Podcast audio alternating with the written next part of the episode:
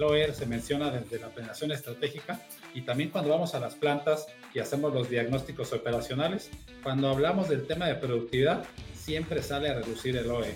Y como les comentamos, no siempre dentro de las plantas es bien utilizado y bien conocido.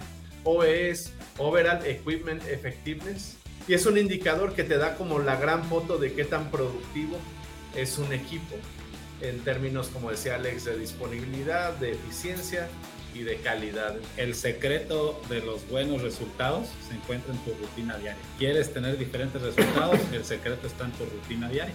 Si tú quieres que el indicador cobre vida dentro de la organización, necesitas hacerlo vivo en el piso, recorriendo, entrenando, cuestionando, generando ideas. Para Advitria, la excelencia operacional es buscar un balance consciente entre los resultados de la organización y los comportamientos de las personas. Para alcanzarla existen una serie de conceptos, herramientas, sistemas y procesos orientados a desarrollar tu máximo potencial.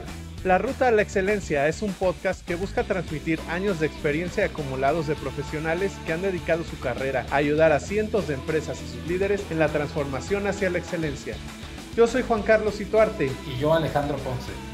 A través de temas relacionados al desarrollo de las personas, alineación estratégica y la mejora continua, te acompañaremos en tu transformación para alcanzar niveles insospechados. Tu ruta a la excelencia. Comenzamos.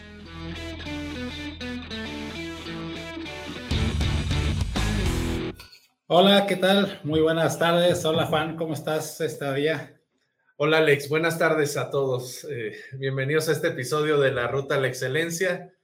Un día complicado, ¿verdad, Alex? Corriendo, pero logramos llegar safe aquí a la oficina para estar en este episodio juntos. Ya estamos transmitiendo desde las oficinas que tenemos centrales aquí en la ciudad de Querétaro. Y como dice Juan, tuvimos que correr un poquito. Eh, los dos venimos de diferentes lugares de la República, corriendo, manejando, pero con mucho gusto de estar aquí con ustedes y agradeciéndoles que se empiezan a conectar con nosotros en las diferentes redes sociales, en esta transmisión en vivo. Y a las personas un saludo que nos van a escuchar después en las sesiones ya, ya grabadas. Y Juan, como siempre, para las personas que nos empiezan a ver por primera ocasión, eh, que nos expliques un poquito cuál es la intención principal de este podcast de la Ruta de la Excelencia. Sí, claro, Alex. Bueno, las personas que ya nos siguen lo saben. Creamos este podcast el año pasado para buscar crear un espacio de aprendizaje en donde podamos compartir con ustedes a través de nuestra experiencia y de experiencia también de invitados, qué cosas hemos visto que funcionan y qué cosas hemos visto que no funcionan en este camino hacia la excelencia, en la jornada de transformación cultural, en esta jornada de mejora continua dentro de las organizaciones. Entonces buscamos en cada episodio seleccionar un tema que hemos visto que normalmente suele ser eh, pues problemático o crítico dentro de estas transformaciones culturales dentro de las empresas y darles recomendaciones de qué sí hacer, qué no hacer, qué errores evitar para que su camino sea más fácil. Y el día de hoy, Juan, tenemos un tema bastante interesante, yo como en todos los episodios, pero vamos cambiando de temas. A veces hablamos cosas que tienen que ver más con desarrollo de las personas, con operaciones, con estrategia. Y el día de hoy vamos a tocar un tema que es que pertenece mucho a la parte de operaciones y tiene que ver con el tema de productividad. Normalmente lo relacionan con productividad en las plantas y es el famoso acrónimo del OEE. Un acrónimo que es muy utilizado en las plantas, muy mencionado, pero desafortunadamente en muchos lugares es poco conocido y poco eh, administrado para realmente estar tomando decisiones adecuadas. Entonces voy a empezar con el primer comentario, Juan. Cuando hacemos eh, las planeaciones estratégicas, que estos días y estas semanas hemos hecho bastantes planeaciones estratégicas, y, empezamos a hablar del tema de, de, operaciones, ya de la parte productiva, siempre en las estrategias hablamos de temas financieros, desarrollo de las personas, pero cuando llegamos al tema de productividad de las plantas, invariablemente alguien menciona el OE, ¿no? El OE se menciona desde la planeación estratégica y también cuando vamos a las plantas y hacemos los diagnósticos operacionales, cuando hablamos del tema de productividad, siempre sale a reducir el OE. Y como les comentamos, no siempre dentro de las plantas es bien utilizado y bien conocido. Este, esta sesión y este episodio del podcast no es una clase de OE. Seguramente vamos a mencionar los tres componentes eh, que, hacen este número, pero la intención no es que hagamos una clase de OE, más bien es compartirles cuáles son esas prácticas que vemos que no funcionan en las plantas y darles algunos tips específicos para realmente empezar a pensar en diferentes resultados operacionales.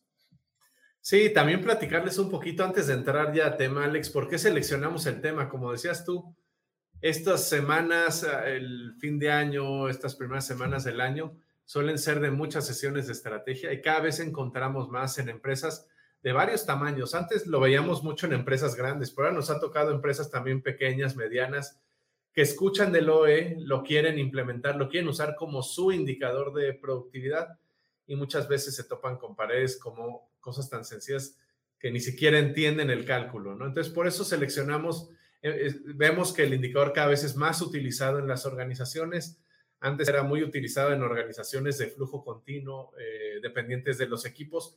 Ahora lo vemos que lo quieren meter en, en organizaciones de ensamble, de operaciones más manuales, y por eso decidimos tocar este tema para darles algunas recomendaciones de cosas que hemos visto generalmente que no funcionan y cómo sacarle el máximo provecho a este indicador si es que ustedes eligen utilizarlo en su empresa. Muy bien, eh, saludos Carla, vi que ya por ahí nos mandaste eh, un saludo en las redes sociales que nos estás escuchando. Y como comentabas, Juan, ya muchas empresas están adoptando ya desde hace tiempo este término del, del OE, eh, pero uno de los problemas que también vemos muy fuertes es, pues, los líderes de la organización, llámese gerente de planta, gerente de área, pues son las primeras personas que necesitan dominar este tipo de conceptos. ¿no? Y como siempre les decimos en las sesiones de planeación estratégica, si ustedes escuchan algún acrónimo que no entiendan, levanten la mano, ¿no? Y eso pasa siempre con el OE, cuando alguien de repente dice, queremos alcanzar un OE de 85 y toda la gente que está en la planeación estratégica dice, sí, perfecto, 85 suena muy bien. Y si la siguiente pregunta es, ¿todos entienden lo que es el OE? Y de repente hay como que dudas, ¿no? Les da pena levantar la mano para decir que no. Y entonces ya cuando dicen, no, todos entendemos, viene la siguiente pregunta, explíquenos qué es el OE y ahí es donde se atruena todo, ¿no? Entonces te das cuenta que, los líderes y el staff de la planta, pues también no es un entendimiento tan profundo que existe sobre este concepto. Y eso obviamente pues empieza a permear y a cascadear en la, en la operación, en toda la organización, y pues llega un momento en donde ya se hace totalmente inadministrable. Entonces, eh, déjame, voy a mencionar rápido, Juan, los, los tres grandes eh, componentes que tiene el más para tenerlos presentes, ¿no? Uno es la disponibilidad, o sea, cuánto, cuánto tiempo del disponible que tiene tu máquina estás produciendo o tu máquina está sacando producto. ¿no? Ahí tienes la disponibilidad. Luego viene el rendimiento, pues tienes tu capacidad productiva y la producción real que tú estás sacando. Y después viene la calidad, el componente de calidad, pues es esa producción que tienes tú real, lo comparas contra las piezas buenas que tienes tú produciendo en tu línea o en tu máquina. De estos tres números, la fórmula es muy sencilla del OE, ¿no? La fórmula simplemente es multiplicar tres números y te sale este, este coeficiente. El problema es de dónde salen los tres números, si existe un entendimiento, y ahí es donde se empieza un poquito a, diversificar toda la variedad de opciones que tiene el, entendimiento del OE adentro de las plantas. Y un error principal, y, y este yo creo que lo vemos muchas veces, y esto creo que eh, tiene que quedar claro para todos. No puedes tener una productividad de 120%. Eso no, no hace sentido tener más de 100%. ¿no? Y el error principal de esto, y algo aterrizado, es el gerente o el supervisor te dice, lo que pasa es que a mí en mi línea me programaban 100 piezas por hora, pero soy muy bueno y saco 120. Entonces soy 120 productivo. Eso no es ser 120 productivo. Más bien tienes ineficiencias y estás corriendo tu línea a una velocidad mucho más rápida de lo que necesita el cliente y estás produciendo 20% más de lo que realmente el cliente te va a estar demandando. Entonces, ese es uno de los principales errores eh, que vemos que luego dicen, pues somos 120% productivos. Oye, Alex, me voy a regresar un poquito porque ya me mandaron aquí un mensaje de WhatsApp que qué es OE, que porque que estamos ahí como enojados con el OE y ni siquiera hemos dicho qué es. Entonces, para las personas que nos están viendo y no habían escuchado del indicador, eh, eh lo entendemos. Es un indicador que es raro, en las universidades casi no lo enseñan. Eh, creo que ahora ya lo, enseñan un poco más, pero es común en cursos, en temas ya de ingeniería en cursos en las empresas sí se habla de él, o es Overall Equipment Effectiveness. Eh, la traducción en español hay varias traducciones que se utilizan, efectividad global o efectividad total de los equipos suelen ser conceptos con los que se refieren al OE. Y es un indicador que te da como la gran foto de qué tan productivo es un equipo en términos, como decía Alex, de disponibilidad, de eficiencia y de calidad. Entonces, ese es el OE y como les decía hace rato, eh, elegimos el tema y para las personas que nos están viendo, recuerden, están las redes sociales abiertas y estamos abiertos a todos sus comentarios, opiniones, preguntas. Elegimos el tema porque cada vez vemos que más empresas quieren eh, empezar a utilizarlo y no en todos los casos hemos visto que se está utilizando de forma correcta.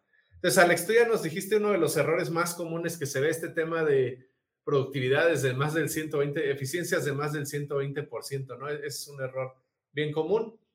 A mí el error, y, lo tengo que sacar ahorita de mi ronco pecho, porque sí me, es de lo que más me molesta.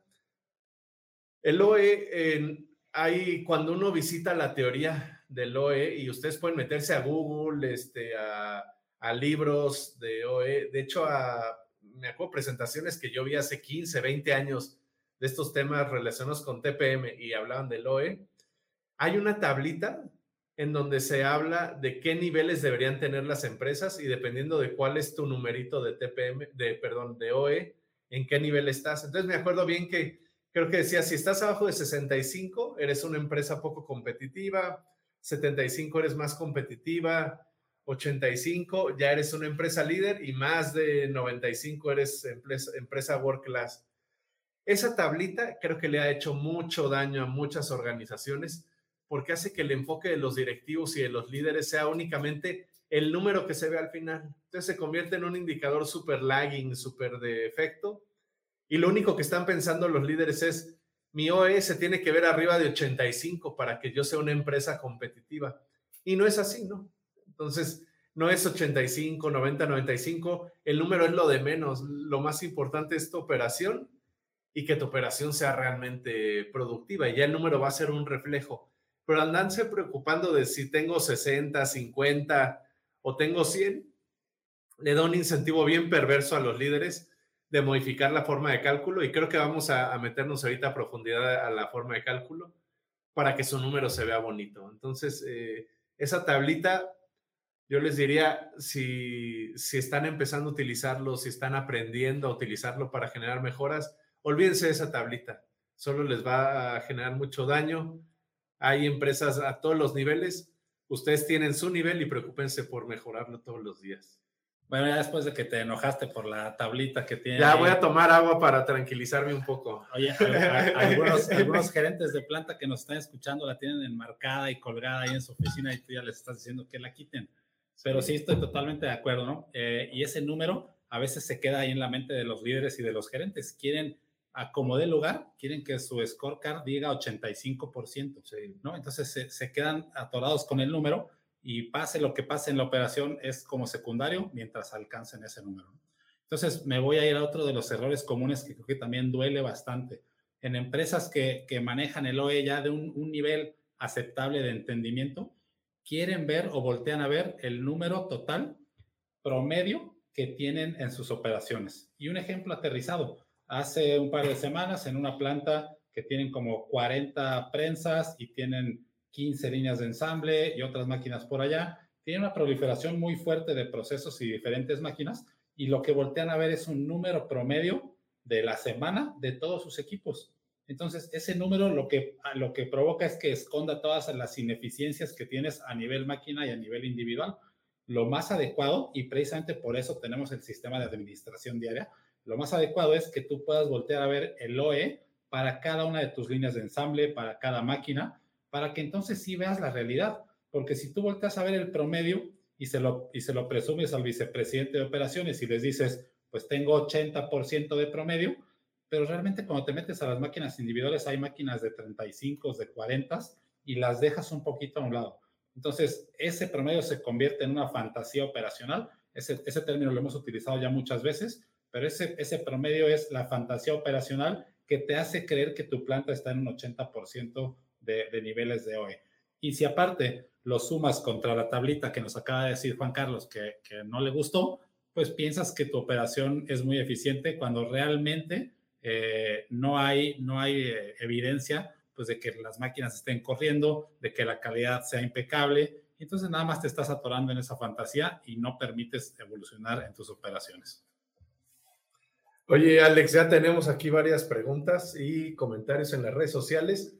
Nada más eh, recordarles, nos pueden seguir en las redes sociales, Alejandro Ponce, Juan Carlos Ituarte, estamos en Facebook, en Instagram, en LinkedIn. Ahí nos pueden hacer preguntas, hacer llegar comentarios eh, directos. Nos piden el número de teléfono. Ahí en las redes sociales, con mucho gusto, se los podemos compartir, pero ya en mensajes eh, privados para que lo tengan y podamos estar en contacto. Y nos preguntan que cómo medir el OE en procesos continuos, en donde el producto terminado resultante es después de horas de proceso. Ejemplo, en secado de amasado, en, en hornos industriales. Saludos desde Ecuador. Muchos saludos, Giovanni. Mira, normalmente las recomendaciones, cuando tú estás midiendo el OE, hay que evitar la tentación de sacar el número del proceso total, el OE del proceso total. Tienes que elegir en qué punto del proceso es más adecuado y te va a agregar mayor valor el sacar estas mediciones. ¿En dónde están las trampas? Normalmente en los dos primeros elementos, en la disponibilidad y en la eficiencia. Entonces, en disponibilidad, recordar, la disponibilidad es el tiempo planeado vas, a comparar el, tiempo productivo contra el tiempo que tenías planeado para, para trabajar. Entonces, en procesos largos, normalmente yo te diría, hay que agarrar el, el, punto que determina la salida de tu proceso, el truco, y de ahí es de donde vas a estar calculando este, este indicador, en ese punto de, del proceso y no tomarlo todo. Eh, y de nuevo, el tema de la eficiencia. Ahí hay que enfocarnos en cuál es la capacidad productiva de, mi línea en ese punto, a qué velocidad puede correr y a qué velocidad está corriendo realmente. Y con eso calculas la, eficiencia. Otro tema que, bueno, no, eh, suele ser una complicación va con la calidad, cuando no podemos medir el factor de calidad inmediatamente en el proceso. Y normalmente nuestro producto se va a otros procesos más adelante, inspecciones fuera de planta, y hasta ahí podemos sacar el índice de calidad. De nuevo, lo que tenemos que buscar es adecuar el indicador para que me permita tener información que pueda utilizar la gente para mejorar.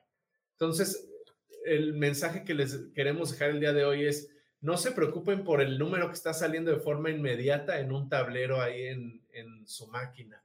Hay que preocuparse de cuál es la referencia que voy a utilizar como línea base en, cada uno de mis puntos del proceso y cómo utilizo esa línea base para estar mejorando de forma continua en él. Espero haber sido claro, Giovanni, y si no estamos ahí este, disponibles en las redes sociales y lo podemos comentar con calma y ya como con más detalles del proceso. Perfecto. Y igual saludos, Giovanni, hasta allá, hasta Ecuador. Un gusto verte por ahí conectado. Eh, y pasamos a otro tema que también tiene que ver con lo que está ahorita comentando Juan, en la parte del tiempo disponible. muchas empresas se empiezan a atorar en definir eh, cuál es mi tiempo disponible, qué minutos le quito, si los del comedor, si los de los ejercicios. Eh, y lo que les decimos al principio, ¿no? O sea, primero váyanse a las, a las cosas más sencillas. Antes de pensar en, poder medir el OE y todo esto, empiecen a medir cosas como cuántas veces está parando mi equipo, ¿no? Y, hay muchas empresas que arrancan con ese tipo de mediciones antes de meterse a los tiempos, antes de meterse a la productividad, simplemente se ponen a medir cuántas veces para mi máquina en el día. Entonces empiezas a bajar ese número de paros. Oye, ayer paró ocho veces. ¿De cuánto tiempo? Ok, lo empiezas a medir. Pero ya logramos que hoy solo paró seis y mañana cuatro y después tres y después dos. Vas reduciendo el número de paros y entonces, obviamente, en automático el, tiempo de, muerto de las máquinas empieza a reducir y tu disponibilidad empieza a aumentar. Entonces, esa es otra recomendación muy fuerte que les hacemos. En los tres componentes del OE, en calidad y disponibilidad, los tres componentes, miran primero las cosas más sencillas antes de meterse a la parte eh, más numérica y más compleja, porque entonces sí, ya van a poder medir ciertamente todo el OE a través de cada una de las estaciones y cada una de las líneas que tengan dentro de la planta. Y otro comentario, Juan, que por ahí nos hacían, eh, nos preguntaban que si el OE aplicaba para algún ambiente no productivo. Es decir, eh, yo creo que, y la respuesta es sí. Obviamente el OE se utiliza mucho más común en plantas de manufactura, pero si ustedes voltean a ver, a ver, voy a decir, un restaurante, si ustedes voltean a ver un restaurante y tienen hornos ahí y tienen quemadores y tienen cualquier tipo de equipos, ahí también aplica la parte de productividad y disponibilidad de los equipos. Entonces, no nada más es para manufactura, pero típicamente son en los ambientes donde nos encontramos este tipo de, mediciones. Y cuando en las planeaciones estratégicas el, el, OE se queda como uno de los grandes indicadores, yo creo que también tenemos que tener cuidado en cómo tratamos ese indicador. Si lo vamos a tratar Espero que todos estén familiarizados con el concepto de leading y lagging, pero hay una diferencia muy importante de cómo tratamos ese, ese indicador. El OE como tal ya es, un, ya es un indicador lagging, ya es algo que pasó y si te lo reportan al final del turno o al final de la semana, al final del mes, pues aunque grites y te enojes ya no puedes hacer nada. Los que tienes que ver como indicadores leading, que tienes que estar monitoreando y controlando son sus tres componentes. Ahí sí metamos controles visuales, metamos eh, todo el trabajo estandarizado, el sistema de administración diaria que totalmente abrace a esos tres componentes y es la forma adecuada de cómo vamos a ir monitoreando y tomando acciones. Oye, Alex, y bueno, ya me voy a otra vez a poner de intenso, pero a mí, una ahorita que estabas platicando, me acuerdo de cosas que nos ha tocado ver y, no puedo evitarlo. Miren, eh, en uno de los errores más comunes que vemos también con este indicador es que la gente se engaña de no por querer verse bien en el número final, en esa radiografía que ya salió al final, ya lagging, se engañan en el cálculo. Entonces, si no lo, si el equipo de liderazgo no vive el indicador como una herramienta para mejorar, estamos en problemas. Si el equipo de liderazgo va a utilizar este indicador para comunicar al corporativo que están muy bien o para tenerlo en sus presentaciones y decir que la planta es clase mundial, tenemos un problema. El indicador tiene que servir para mejorar y el error común es engañarnos y ahí nos engañamos a todos los niveles de la organización. Entonces voy a agarrar solo uno de los tres elementos para que vean cómo nos engañamos. Tú hace rato hablabas ya de la eficiencia, yo me voy a enfocar ahorita en la disponibilidad. La disponibilidad debería ayudarme a, como equipo a ver cuáles, las, cuáles son las oportunidades que tengo para eliminar los tiempos caídos de mis equipos, de mi máquina o de mi línea de producción y hacerla eh, tenerla disponible la mayor cantidad de tiempo posible de lo que tengo planeado. ¿En dónde se engañan? Y aquí voy a decir algunos ejemplos y seguramente les van a zumbar los oídos a algunas de las personas que nos están escuchando, ¿no? El clásico de meterle todo al tiempo planeado, ¿no? Le descuentas la comida, le descuentas cinco minutos para la reunión del Daily Management, diez minutos para las cinco S, luego 10 minutos de estiramientos. Total que empiezas a planear el turno como de media hora, media hora de arranque, ¿no? El irle quitando todo eso e, es, es, ir, es irse engañando, ¿no? La teoría nos dice que sí hay que quitárselo, pero hay que ver cuáles son esos elementos que son fundamentales hacer para que mi, para que mi operación corra y medir realmente contra el tiempo que debería estar corriendo mi, mi línea. Otro, otro tema que vemos bien, bien común en las organizaciones donde se engañan con la disponibilidad. De repente plantas que solo corren un turno y que son plantas muy intensivas en maquinaria, en equipo, y su OE lo calculan contra un turno y además contra un tiempo planeado dentro del turno reducido. Entonces, por ejemplo, hay, hay muchos procesos que consumen mucha energía eléctrica y en países aquí como México, no sé si ocurre en toda Latinoamérica, eh, la compañía de electricidad, la Comisión Federal de Electricidad, tiene horarios picos del costo de la energía. Entonces, de repente las plantas evitan trabajar en esos eh, momentos de horario pico y alrededor del horario pico le meten una hora para ir bajando la velocidad, otra hora para lo que prendes y te organizas. Entonces, le vas quitando un montón de tiempo al plan de disponibilidad de la planta y hace que tu número de disponibilidad se vea bonito. O sea, terminas con un porcentaje bien alto cuando la realidad es que el aprovechamiento de tus líneas es muy bajo. Entonces, querer engañarse eh, poniéndole todo como tiempo planeado de paro, no sé, o sea, a, mí es, no me gusta porque le quita e, ese como hambre de mejorar a los equipos. Ahora eh, me voy a seguir también, Juan, con igual con disponibilidad, ¿no? Eh, y estoy de acuerdo contigo. O sea, mientras menos cosas le estés quitando, pues te estás retando, ¿no? Te estás retando más para poder utilizar más ese tiempo. Entonces, voy a seguir con otro tema de disponibilidad que también cuando yo voy a las plantas y lo veo y lo escucho ahí, pues sí se me pone así, como decimos en México, los pelos de punta, ¿no? Cuando tú tienes, y voy a poner números así sencillos para entender el ejemplo, tenemos 10 horas disponibles para producir, pero solo corremos 7 entonces tenemos tres horas perdidas. ¿Para qué sirve saber que tenemos tres horas perdidas en las empresas tradicionales y donde se me ponen los pelos de punta? Para pelearse a ver a quién se le asigna el tiempo muerto. Ya tienes tres horas identificadas Y la primera tarea de los gerentes y de los supervisores es defender mi área para que no me carguen el tiempo. Mientras tanto, la línea sigue corriendo siete horas hoy, siete horas mañana y sigues perdiendo tres y perdiendo tres, pero la gente está perdiendo el tiempo, pues peleándose para que no me lo carguen a mí, porque yo quiero que mis gráficas se vean bien.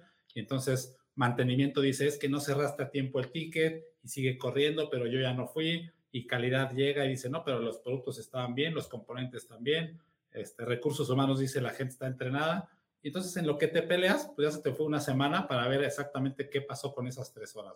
Entonces, otra vez hago referencia al sistema de Daily Management. La administración diaria te da todas las herramientas y te provoca esos comportamientos para que al instante que tú sepas que perdiste tres horas, al siguiente minuto ya estás actuando como equipo para solucionarlo. Y, si fue por paro de la máquina, no volteas a ver nada más a mantenimiento trabajas como equipo para que entre todos empiecen a atacar los problemas. Y me ha tocado ver en plantas ya maduras que estas reuniones del daily management, cuando hablan del tiempo muerto en la parte de disponibilidad del OE, lo primero que hacen es generar compromisos hasta la gente, y, y, digo hasta porque a veces son áreas que no están involucradas, pero alguien de recursos humanos levanta la mano y dice, oye, pásame a mí ese compromiso, yo voy a checar la máquina, el de finanzas se mete, obviamente mantenimiento, y entre todos están logrando eh, pues modificar esos comportamientos para pelear y rascarle ese tiempo muerto y poco a poco empiezan a subir, ¿no? Es bien evidente ver las empresas que ya tienen un poco de madurez en este tema, tanto del daily management como del manejo de disponibilidad, cómo sus resultados empiezan a brincar muy rápido y lo ves por el trabajo en equipo que está ahí sucediendo, ¿no? Entonces, sí, yo los invito a que si tienen tiempo muerto, no lo utilicen para pelearse, para ver a quién no se lo colocan en, en sus récords y en sus gráficas. ¿no? Correcto. Y agarrando este tema del tiempo muerto, otro error bien común es que las mediciones, los indicadores o la data que sacamos de las líneas de producción no sea confiable. Ahorita hablabas del tiempo muerto y ese es un indicador clásico que en algunas plantas no es tan confiable. Eh, ejemplos, eh, ahorita decías, líneas de ensamble, por ejemplo, en donde los operadores están registrando en el hora por hora cuántas piezas lograron sacar cada hora y ponen ahí en una columna tiempo perdido, ¿no? Tiempo muerto. Tú te paras frente al tablero y empiezas a ver números que dicen 10, 5, 20, 15, 25, puros múltiplos de 5 o en algunos casos puros múltiplos de 10 o de 30 minutos. La gente sabe que ese número no es real. Entonces, cuando la gente sabe que su número no es real, ellos no van a hacer nada al respecto del indicador que saques tú con esa información. Entonces, cuando ellos voltean y dicen, tenemos de OE 80 y saben que agarraste el tiempo muerto de esa tablita, ya no te van a hacer caso porque saben que el número pues no, no está cercano a la realidad. Ahorita que platicas me acordé de un caso de hace poquito, ¿no? El tiempo muerto igual se registraba en las bitácoras de producción, se asignaba a las diferentes áreas y existía un acuerdo en el equipo que solamente el tiempo que se le asignaba a mantenimiento era el que realmente se metía al, al cálculo. Entonces dejaban fuera que paré porque no había material. Ah, eso no lo consideres. Que paré porque se movió gente a otra máquina y pues mejor le bajamos, este, la paramos. No, tampoco lo consideres.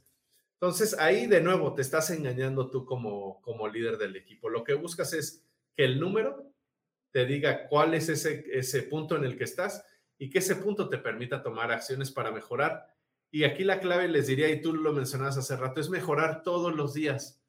No esperarnos, el OE como es un indicador muy lagging a primer nivel de la organización, de repente lo revisan semanalmente o lo revisan mensualmente.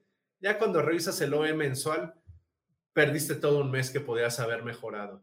Entonces, la gente en los niveles 1 y 2 de la organización, los equipos operativos, los equipos de soporte, tienen que estar viendo ese indicador todo el tiempo, todos los días, y a partir de cómo se está moviendo, sacar ideas de mejora, sacar iniciativas de mejora.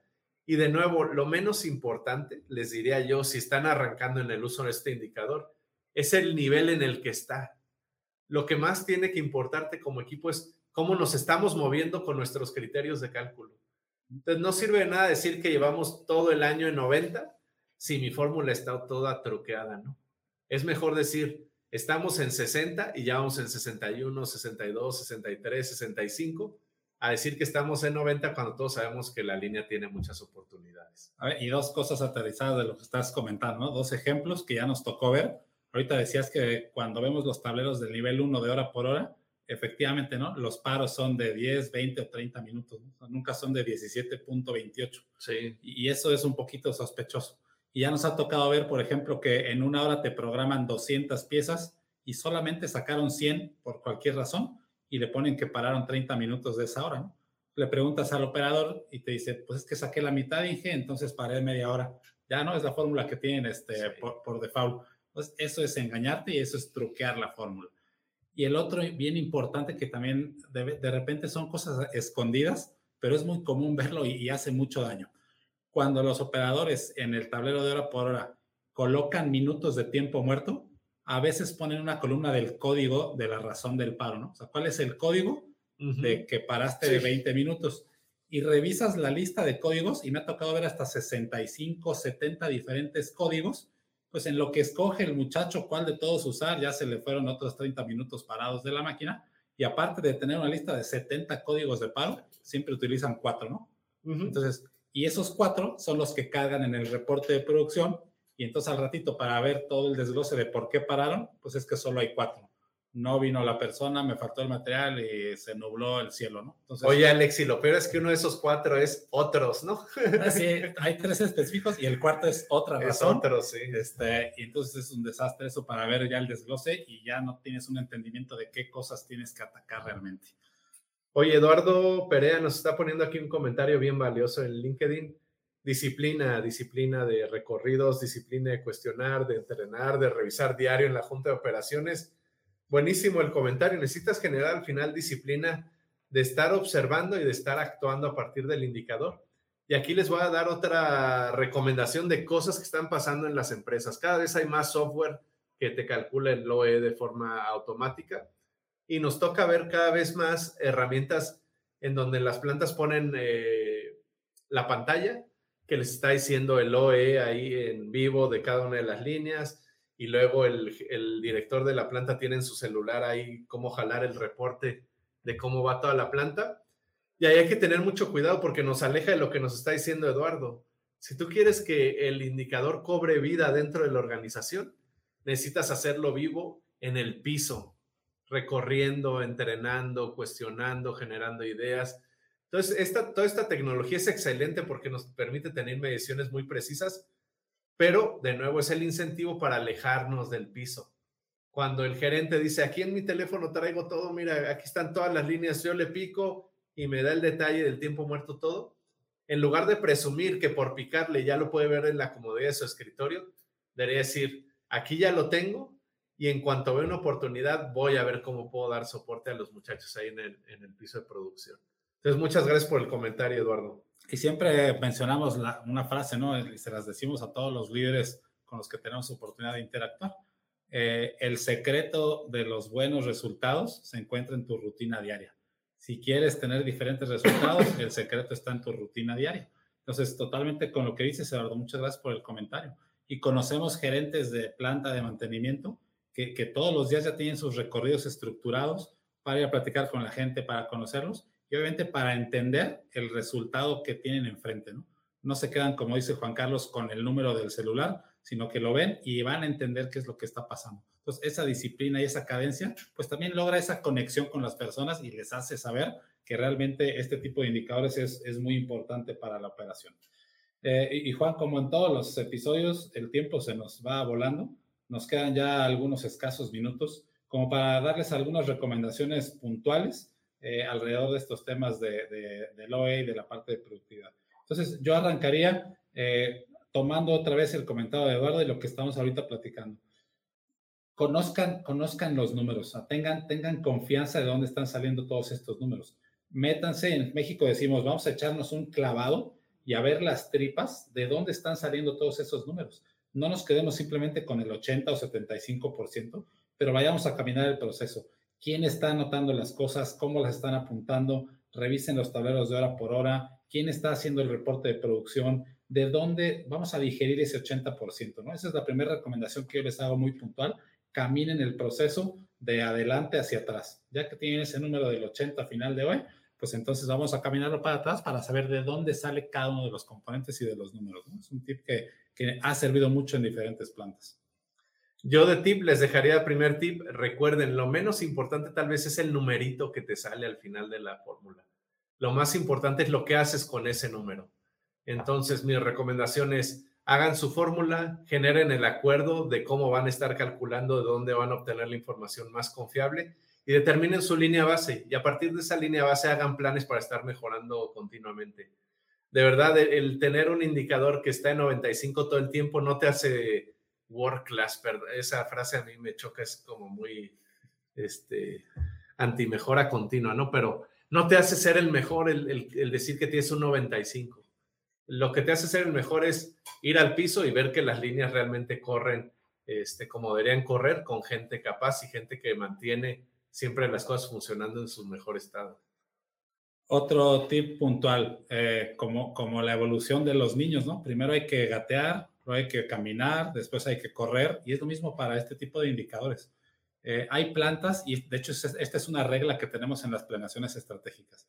Si hay un indicador que nunca antes has medido, no lo pongas como indicador crítico de la planta, ¿no? Primero aprende, aprende sus componentes, date tiempo, date un año para entender qué es el OE, cuáles son sus tres variables, cómo se calcula cada uno. Y entonces primero empieza gateando, y eso me refiero a es lo que comentaba hace rato, mide primero cuántas veces para tus equipos. Checa con un cronómetro cuánto tiempo están parando las máquinas. Vete a las cosas más sencillas y empezando a atacar eso todos los días eh, de forma disciplinada, pues el OE de manera inconsciente va a subir, aunque no lo estés calculando, pues ese número va a empezar a subir. Eso es lo que te hace ser de clase mundial, no el, no el número y que pongas una pancarta a la entrada que diga bienvenidos a esta empresa de clase mundial. Yo la otra recomendación, y hay muchas, pero la que les quiero dejar, pónganle siempre cuando estén pensando en OE, cuando propongan usar el OE como uno de sus indicadores eh, más importantes del negocio, siempre hay que acompañarlo al lado con el letrerito de no nos engañemos. No nos engañemos, hay que medir lo que tengamos que medir de la forma más adecuada para la organización sin querernos engañar. Este, de nuevo, cuando solo estamos pensando en el numerito que sale al final, no vamos a aprovechar al máximo. Y la recomendación puntual, eviten a toda costa los promedios. Hace rato Alex ya habló de ese tema este, los promedios esconden las ineficiencias. Entonces hay que identificar en dónde nos conviene medir, en dónde está nuestro foco estratégico y ahí hacer estas iniciativas de, mejora para ver el avance en el numerito. Pero no, no irnos con el número global que está promediando un montón de resultados de la planta, porque es, es muy, muy probable que si no, basta con que nos estemos engañando en una de esas mediciones para pues quitarle el efecto a toda la oportunidad de mejora que tenemos en la planta. Y, el otro importante es eh, si hay alguien dentro de la organización que va a estar involucrado con estas mediciones, que sean primero cosas manuales, ¿no? Que primero la gente se acostumbre a de forma manual hacer una conexión de ese número que estás escribiendo, lo haces una conexión mental, física, y eso te lleva a un entendimiento mucho más fuerte. Y no se les olvide que los expertos y las expertas de ver las máquinas cómo funcionan, de saber lo que les duele, son las personas que la operan y la manejan 8 o 10 horas cada día, ¿no? Porque luego de repente esa es otra de las fallas, que queremos entender el OE preguntándole al gerente. Y bueno, no, no se vayan a enojar aquí los gerentes que nos están escuchando, yo fui gerente de planta, pero siendo gerente de planta y gerente de era, no eres el más experto de lo que está pasando en tus máquinas. Tienes que ir al piso con las personas que las están operando y ellos nos dan 25 vueltas en la experiencia de lo que realmente está pasando ahí a esas personas tenemos que involucrarlas cuando hablemos de estos indicadores. No nada más es exigirles que lo levanten 85. Tenemos que involucrarlas para que nos digan exactamente cuántos minutos está parando al día, qué le duele a la máquina, qué huele, a qué este, piezas estamos tocando. Y de esa manera vamos a tener un entendimiento, mucho más fuerte de este tipo de actividades y de, indicadores. Hoy, y bueno, se quedan algunos comentarios ahí en la bandeja. Nada más, Aline este último comentario lo agarro para recomendación. Nos pregunta que si se puede utilizar el indicador en proyectos eh, desagregando por disciplina. Sí se podría utilizar. Acuérdense, al final lo que estamos midiendo es eh, disponibilidad, eficiencia y calidad del trabajo. Y esos tres conceptos aplican también en, procesos administrativos. Este, pues sí se podría aplicar. Y casi no hablamos del tema de calidad. Aquí la recomendación y mi última recomendación es, recuerden, cuando estamos midiendo calidad, estamos midiendo el efecto de la mala calidad y también del retrabajo.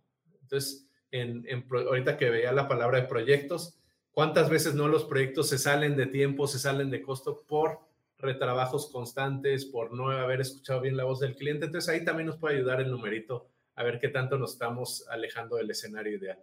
Muy bien, eh, sí, gracias Aline, un saludo, qué gusto verte por ahí conectada y muy, buena, muy buen comentario acerca de los proyectos, como dice Juan Carlos, sí se puede adoptar bajo estos tres mismos conceptos para ir monitoreando todo esto. ¿no? De hecho, en algunas empresas cuando hacen lanzamiento de productos, que en la parte automotriz se le conoce como el APQP, utilizan un, medible muy similar al OE para ir monitoreando toda esta parte de los, de los proyectos. Entonces, eh, bueno, pues yo que Juan, así, si hay algunos otros comentarios, los vamos a estar viendo a través de las redes sociales. Les agradecemos muchísimo el tiempo que se toman para estar con nosotros y los esperamos en un episodio más de la Ruta de la Excelencia la siguiente semana. Eh, publicaremos los temas pronto para que estén al pendiente y esperamos verlos por aquí eh, de nuevo. Muchas gracias. Y recordarles antes de irnos, porque ya nos regañaron que nunca hacemos esto, este, seguir las redes sociales. Advitria pueden seguir las redes sociales en Facebook y LinkedIn. Y para las personas que nos están viendo grabados en YouTube, darle clic ahí a, la campanita de las notificaciones. Si quieren compartir para amigos, personas que crean que les puede interesar el contenido del podcast, con mucho gusto. Eh, la intención es compartir cada vez con más personas alrededor de Latinoamérica. Y también pues un saludo muy grande eh, a varias personas, varios gerentes que nos están comentando que pues, en, las, en las cenas familiares se pueden escuchar los episodios de Spotify. Eh, por ahí algunas esposas de algunos de los gerentes nos han dicho, ya después del trabajo todavía vienen a escucharlos y este, ya, ya los estamos soñando, pero les agradecemos mucho y cualquier comentario siempre será bienvenido para mejorar y tratar de aportar un poquito más de valor cada vez en sus operaciones. Muchas gracias a todos y que tengan buena noche.